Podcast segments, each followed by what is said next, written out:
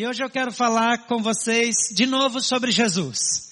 E eu quero que a gente continue olhando para Jesus. Eu confesso que eu entrei nesse auditório e, e alguma coisa está diferente de domingo passado para outro, para esse. Você percebeu isso ou não?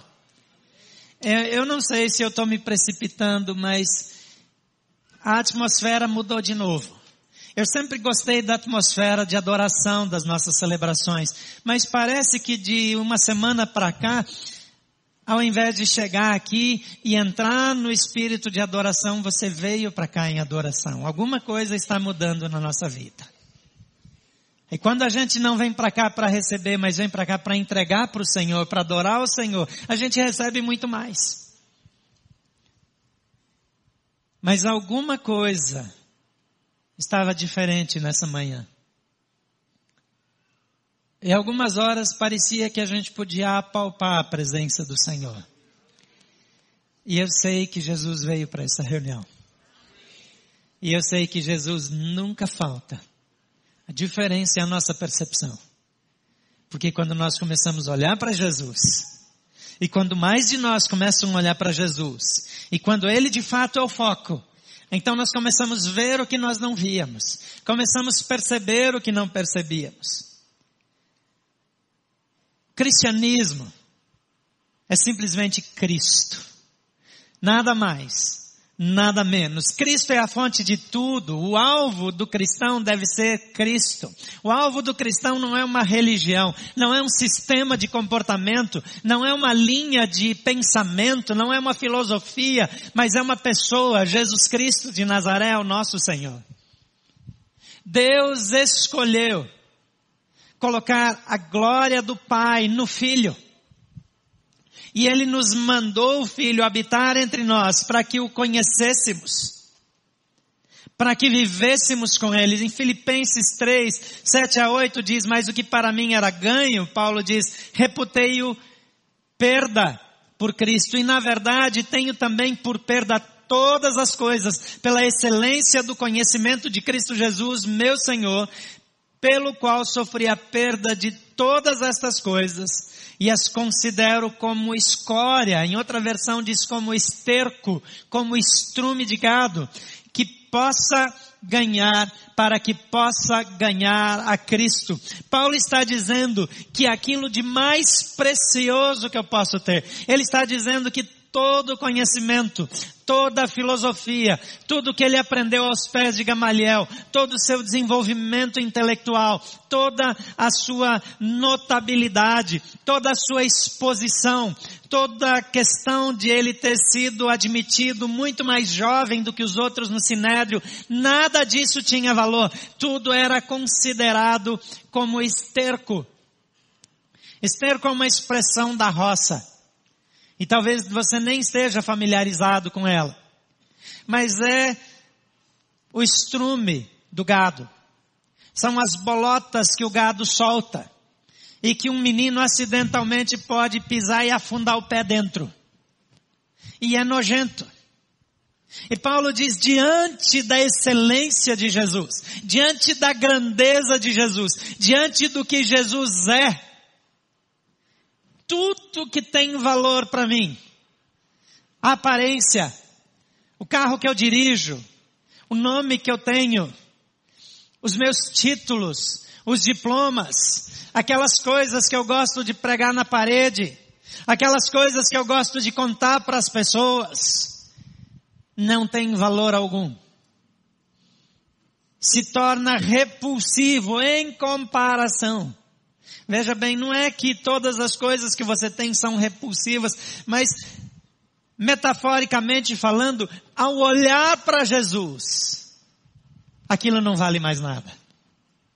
Porque é difícil estabelecer algum valor para algo quando está diante de algo tão valioso, tão precioso, tão significativo como Jesus. E Paulo nos convida, em particular em Colossenses, a conhecer um Jesus que vale muito mais do que todas as coisas.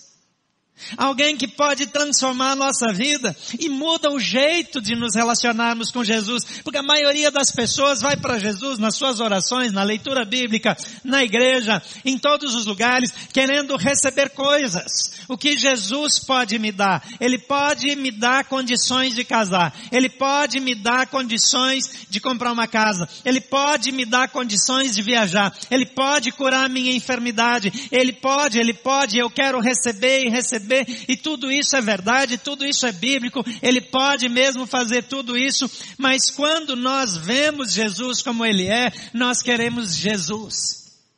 O resto é efeito colateral. Nós não vamos para Jesus só porque eu quero ser curado, ou porque eu quero receber algo, ou porque a minha depressão está profunda e Ele pode me dar alegria. Eu vou para Jesus por causa de Jesus. E quando eu estou em Jesus, quem tem Jesus não tem falta de nada. Todas as coisas estão nele. Nele estão escondidos todos os tesouros.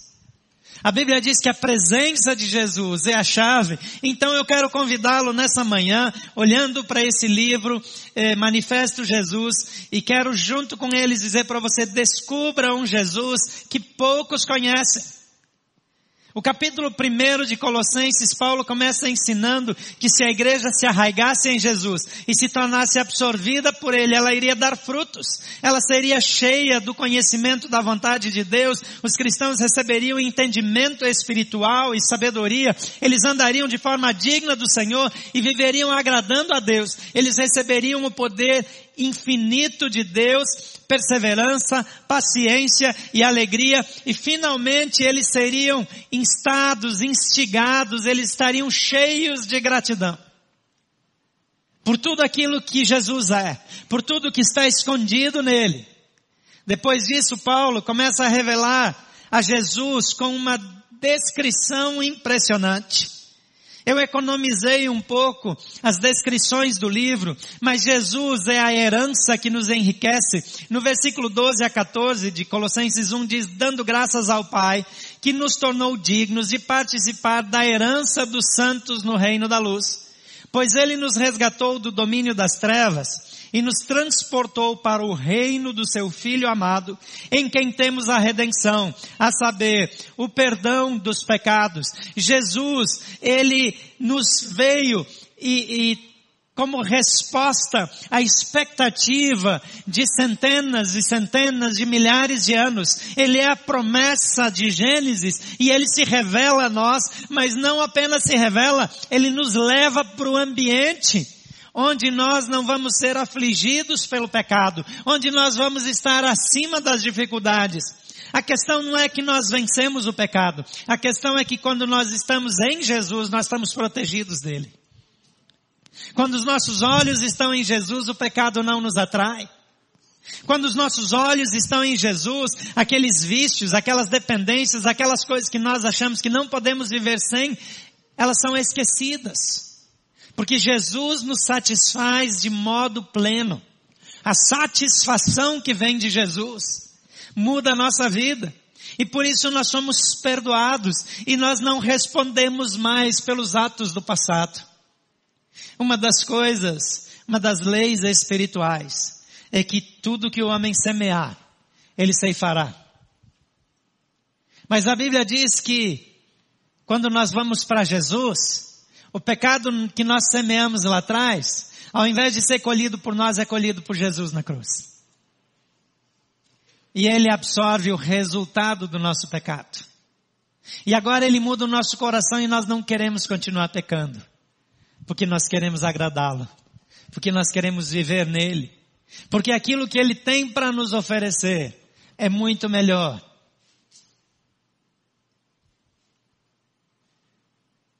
Na semana, numa das semanas que nós estamos focando as crianças,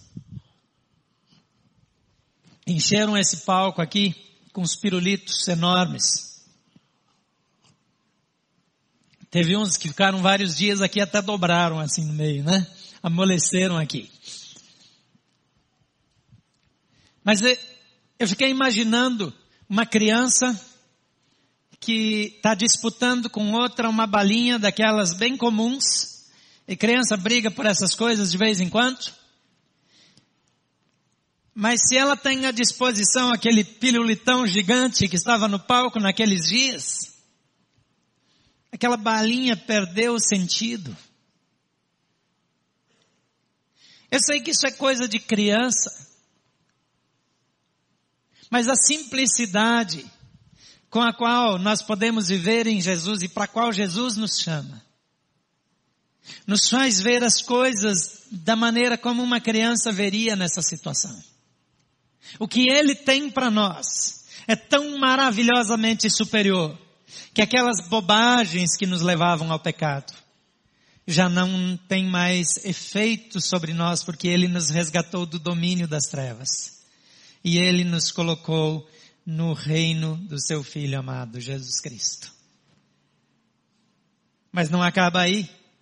Jesus é a luz que nos faz ver o invisível. Em Colossenses 1, no versículo 15, na primeira parte diz, Ele é a imagem do Deus invisível. Jesus é a imagem do Deus invisível. Quando eu olho para Jesus, eu vejo o Pai. Jesus diz, quem vê a mim, vê o Pai.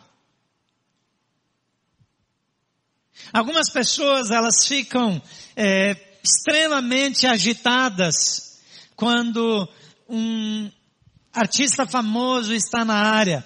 Na, no ano passado, eu fui para a conferência em Sydney da Hilson, a conferência anual que eles têm lá, e eventualmente nesse ano o Justin Bieber foi de Nova York para lá para participar da conferência, participar como qualquer um de nós. Só que ele ficou num hotel próximo à conferência, um novo hotel que tem ali do lado, e quando eu cheguei no, no terminal do metrô que a gente desembarca, já pertinho da, da conferência, da, da Sydney Olympic Park ali, e era uma gritaria e eu olhei para lá, tinha lá 500 meninas de 14 anos, eu acho. E as que não tinham 14 se comportavam como se tivessem 14. E as pessoas ficam alvoroçadas por causa de pessoas que outros olham e diz, é por causa dele? Aí ele sentou ali, mas eu nem vi, porque eu estava olhando para outra coisa. Eu tinha que olhar para Deus, eu tinha que adorar Jesus. Então, se o Justin Bieber está do lado ou não, não faz diferença. Porque perto de Jesus, não, não, não vou fazer aquela comparação, mas ele não é tão importante assim. Porque todas as coisas, Paulo diz, eu considerei como perda. Já não tem mais valor. Já não são mais tão importantes. Agora nós somos chamados para olhar para Jesus, que é a revelação do Deus que nos criou. Ele e o Pai são um. Olhar para o carpinteiro de Nazaré, diz Leonard Sweet e Frank Viola, é descobrir Deus em sua totalidade.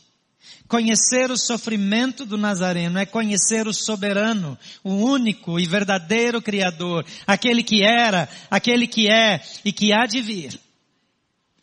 Jesus, Senhor. Ele precisa ser o alvo da nossa vida. Ele é a revelação mais importante que eu e você podemos ter ao longo da nossa vida. Mas também não termina aí, Jesus é o primeiro entre todos. O versículo 15 na segunda parte e 16 diz, Ele é o primogênito de toda a criação. Pois nele foram criadas todas as coisas no céu e na terra, as visíveis e as invisíveis, sejam tronos ou soberanias, poderes ou autoridades, todas as coisas foram criadas por ele e para ele. Cristo Jesus é o primogênito de todo o cosmos. Ele é a razão que mantém o cosmos unidos. Eles dizem que sem Ele o cosmos se desintegra, porque Ele é a força é, de convergência. Ele é a razão, Ele é a causa e Ele é o mantenedor. Tudo isso que a gente vê, que a ciência tenta desvendar, sem Deus deixa de ter valor, deixa de ter significado e deixa de existir sem Jesus Cristo. Nós não estamos falando de alguém que de vez em quando faz um milagre pequeno na nossa vida. Nós estamos falando do primeiro de todo o cosmos, daquele que criou todas as coisas, aquele que antes dos tempos, quando não existia o, o Cronos ainda, quando não, o relógio não era capaz de marcar tempo, quando dias e noites não existiam, ele era antes de tudo isso e todas as coisas, a Bíblia diz, foram criadas por ele e sem ele nada do que foi feito se fez e a Bíblia diz que por ele e para ele são todas as coisas, dele, por ele, para ele são todas as coisas. Ele é a fonte. Somente Jesus. Mas a revelação acerca de Jesus, que Paulo apresenta aqui, não para por aí. O versículo 17 traz essa ênfase que ele é antes de todas as coisas. E nele tudo subsiste. Jesus é o início, ele já existia antes do início, ele é a força coesiva que mantém unidos todos os elementos do universo, ele é o próprio sentido da criação e sem ele o universo perde o sentido. Mas nós somos convidados a descobrir o Pai na sua plenitude, por meio de Jesus, aquele que é a razão de tudo. O versículo 27 de Colossenses 1 diz a ele que Deus dar a conhecer entre os gentios a gloriosa riqueza desse ministério que é Cristo em vocês, a esperança da glória. Ele está dizendo aqui, mais ou menos, que o maior prazer do Pai a maior satisfação do Pai é que toda a sua glória, todo o seu poder, toda a sua fama, tudo aquilo que Ele é, tudo aquilo que Ele fez, tudo, aquele que, tudo aquilo que Ele pode, se manifeste em Jesus Cristo de Nazaré, seu Filho, e que Ele receba toda a glória. Então quando eu glorifico a Jesus, eu glorifico ao Pai. Quando eu olho para Jesus, o Espírito Santo é revelado. Quando o Espírito Santo se manifesta em mim, ele revela Jesus Cristo de Nazaré. Porque Jesus disse que ele não falaria de si mesmo, mas falaria daquilo que recebeu do Pai. E Jesus diz, e ele me glorificará.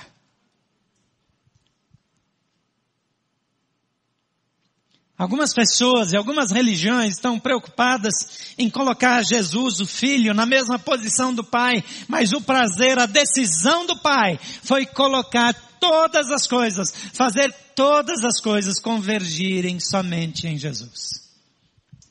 E Ele é a nossa referência. Ele é a nossa meta. Ele é o nosso meio. Porque tudo que temos, tudo que somos, vem dEle como agradou ao Pai habitar no Filho, assim agrada ao Filho Jesus Cristo de Nazaré habitar em você. Toda a grandeza de Deus, toda a manifestação, toda a plenitude de Deus passou a habitar em Jesus. E Jesus escolheu habitar justamente em você. Um pecador miserável como eu. Isso é tão fantástico, é tão extraordinário, é tão fora da nossa capacidade de compreensão, que nós não podemos pegar isso. A grandeza do Criador do universo escolhe se projetar no Filho que decide habitar em mim, decide habitar em você. E por causa disso, Paulo diz, nele eu posso todas as coisas incluindo eu posso sofrer, eu posso morrer numa cruz se for necessário, porque tudo que Ele pode eu posso, porque Ele está em mim. Mas porque Ele está em mim, eu posso levar a vida. Porque Ele está em mim, eu posso levar a cura. Porque Ele está em mim, eu levo a mensagem da presença de Deus no meio dos homens. Homens imperfeitos, que receberam Jesus Cristo habitando em seu coração. Eu não consigo pensar em nada mais extraordinário do que o Deus Criador, o Deus extraordinário, que se revela, que se concentra, que se manifesta no Filho. Agora, escolher voluntariamente, a despeito de quem eu seja, habitar em mim e em você. Como nós não vamos mudar a nossa forma de viver? Como não mudar o nosso sistema de valores? Como não mudar o nosso comportamento, a nossa forma de pensar? Como não parar de nos preocupar com a pequena fase de dias curtos que nós temos para viver aqui? E olhar para tudo que Deus tem para a nossa vida para todo sempre. Estamos só na fase de ensaio, só no começo. Nesse sentido também o melhor de Deus está por vir. Em terceiro lugar, em terceiro lugar, descubra em Jesus a perfeita fonte de tudo o que você precisa. Colossenses 2, capítulo 1 a 5 diz assim, quero que vocês saibam quanto estou lutando por vocês, pelos que estão em Laodiceia e por todos os que ainda não me conhecem pessoalmente, esforço-me para que eles sejam fortalecidos em seus corações, estejam unidos em amor, alcancem toda a riqueza do pleno entendimento, a fim de conhecerem plenamente o mistério de Deus, a saber, Cristo. Para um pouco nesse texto, olha aqui comigo. Esforço-me para que eles sejam fortalecidos em seus corações, estejam unidos em amor e alcancem toda a riqueza do pleno conhecimento, do pleno entendimento, a fim de conhecerem plenamente o mistério de Deus. Qual o mistério de Deus? Cristo. Qual Cristo? O Cristo que recebe toda a revelação e que habita em mim. A Bíblia fala dos mistérios de Deus escondidos, negados aos antigos, não revelados aos antigos, mas revelados a nós. O mistério de Deus está em Cristo Jesus e Cristo Jesus habita em você. E eu volto a repetir, por isso quem tem Jesus não tem falta de nada. Não pode faltar nada. Porque o Senhor dos Senhores habita em nós. Nele estão escondidos todos os tesouros da sabedoria e do conhecimento. Agora quem está falando? Paulo. Paulo, intelectual dos mais preparados da época. Alguém que tinha argumentos impressionantes. Ele diz, o que eu sabia nada é. O meu conhecimento nada é. Porque em Cristo, somente em Jesus, estão escondidos todos os tesouros da sabedoria e do conhecimento. E eu lhes digo isso para que ninguém os engane com argumentos aparentemente convincentes. Porque embora esteja fisicamente ausente, estou presente com vocês em espírito.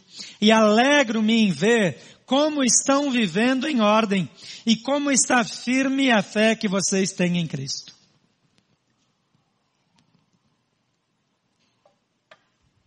Sempre vão existir pessoas atraídas pelo argumento, incluindo a teologia.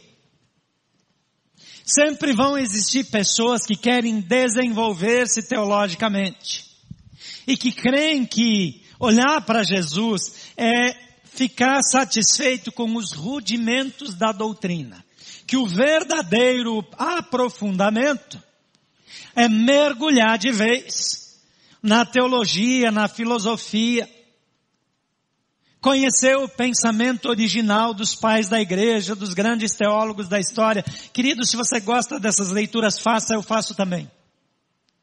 Mas o que Paulo está dizendo é que esses argumentos, essa construção, esse pensamento, as elocubrações, o desenvolvimento de raciocínios não tem valor nenhum, porque tudo se resume em Jesus. Nele, somente em Jesus está a verdadeira revelação. Somente em Jesus está o verdadeiro ensinamento. Somente em Jesus está a plenitude da sabedoria todos os tesouros da sabedoria, não alguns deles, todos os tesouros da sabedoria e do conhecimento estão escondidos em Jesus. E eu lembro você, Jesus habita em você. Faz diferença para você. Eu confesso que eu preciso digerir isso melhor. E que eu ainda preciso ler mais algumas vezes e olhar para Colossenses de novo e de novo e de novo. Mas quando você lê o livro essa semana, o capítulo 2, faça suas anotações, mas não fica só no livro, vai para Colossenses, lê e relê Colossenses, mergulha nesse texto e veja como Jesus Cristo é apresentado de forma espetacularmente extraordinária. Todo conhecimento, a plena sabedoria, toda a verdade, a força e o poder e tudo mais que alguém possa buscar encontra-se em Jesus, que encontra-se em você. Então a busca acabou. Você não precisa mais rodar o mundo. Houve um tempo, final dos anos 70, início dos anos 80, houve um grande avivamento na Coreia. E havia um movimento extraordinário em Seul também.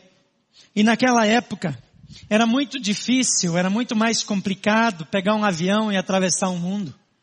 Você para conseguir um visto, uma autorização de viagem já era um negócio difícil e caro. A passagem aérea era caríssima, a maioria dos pastores viviam em igrejas pequenas e tinham pouco dinheiro.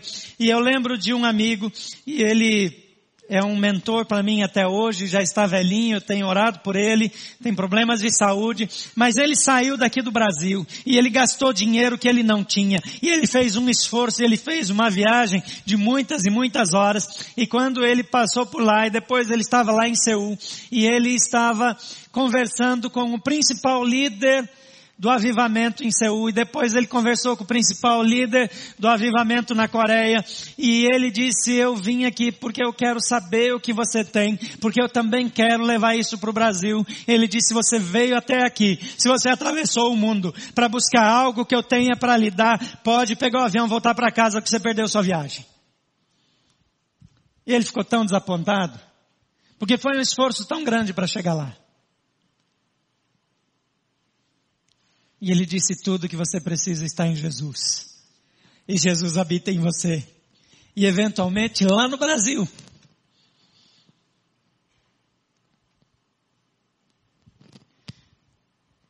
Às vezes nós estamos procurando algo fora de nós, longe de nós, para nos saciar.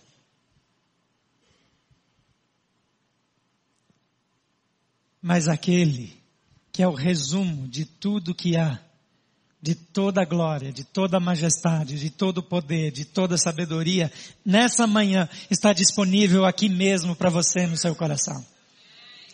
E você não precisa ir a lugar nenhum, porque Jesus já veio até você.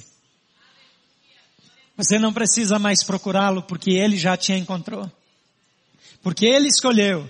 E ele diz, não foram vocês que me escolheram, eu escolhi vocês. Eu decidi, eu quis, e porque ele quis aconteceu. E eu só preciso receber dele aquilo que ele me oferece. Em quarto lugar, descubra a maneira de viver olhando para Jesus. Descubra a forma certa de viver simplesmente imitando Jesus. Em Colossenses 3, 16 a 24 diz, habite ricamente em vocês a palavra de Cristo. E quando eu digo para vocês, leia o livro Manifesto Jesus, mas volta para a palavra, Volta para Colossenses, volta para a Bíblia. Ele está dizendo aqui, habite em vocês ricamente os livros dos bons escritores, não. Ele está dizendo, habite em vocês ricamente a palavra de Cristo. A palavra de Cristo. Habite em vocês.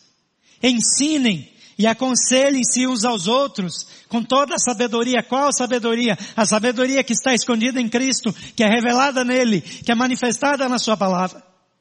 E cantem salmos, hinos e cânticos espirituais com gratidão em seus corações. E quando vocês fizerem isso, vocês vão ter o ambiente de adoração que vocês tiveram nessa manhã.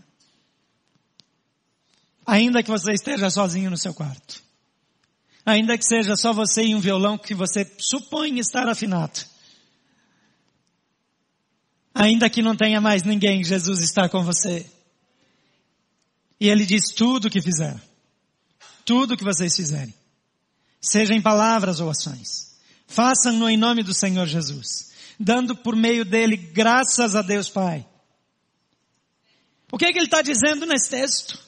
Ele está dizendo aqui que a maneira de viver, seja nessa cultura, ou na cultura daquela época, ou na cultura dos nossos netos, ou na cultura dos netos dos nossos netos, se Jesus ainda não tiver voltado até lá, tudo que nós fizermos, com adaptações ou sem adaptações, precisa ser feito em nome de Jesus. Nós não vivemos com os valores culturais da época de Paulo, mas queremos viver com os mesmos valores espirituais. E isso faz toda a diferença. Então, quando nós olhamos para Jesus, não significa que isso não vem para a nossa vida prática diária. Aliás, você viu essa caneca maravilhosa que arrumaram para mim aqui? Jesus é. Eu ganhei quatro. Tem algumas aí para compartilhar também, se você quiser. Eu gosto de tomar café. Hoje tem café com leite aqui na caneca. Um golinho aí. Tá faltando voz. Mas lembrar quem Jesus é quando eu tomo café.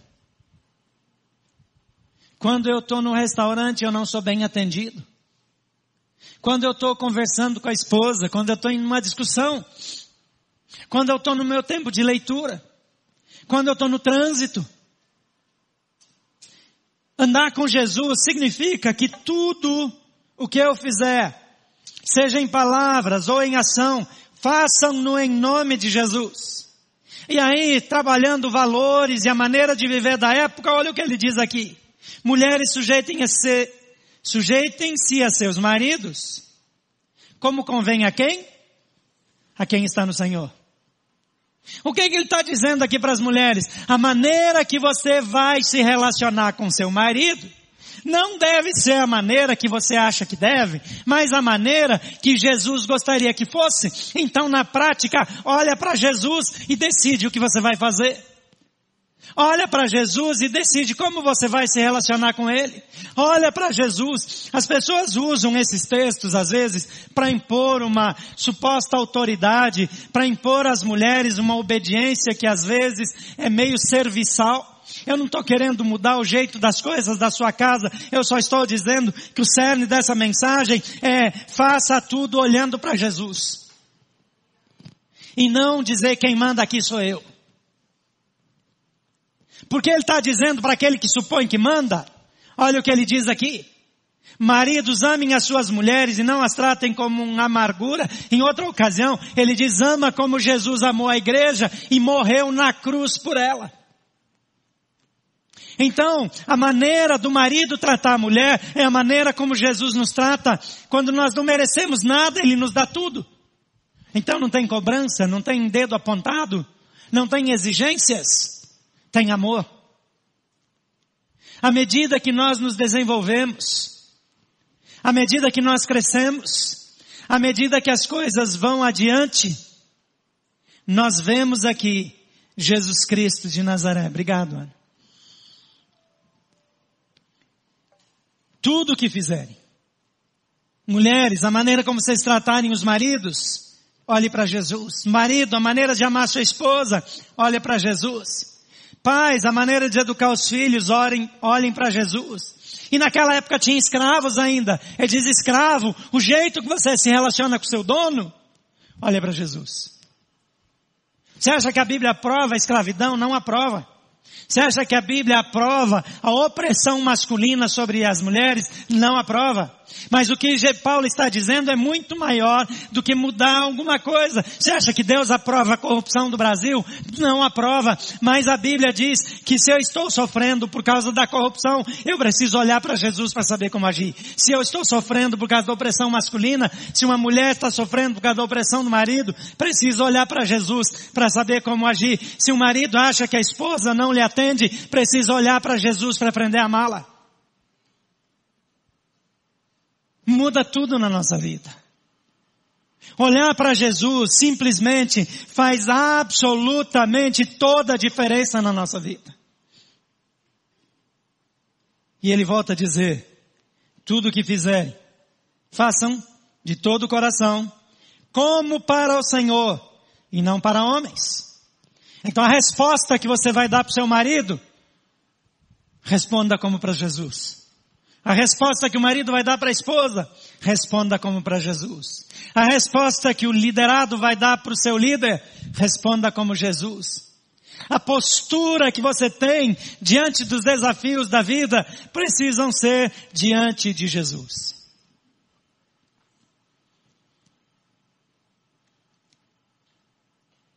Agora como é que a gente faz isso?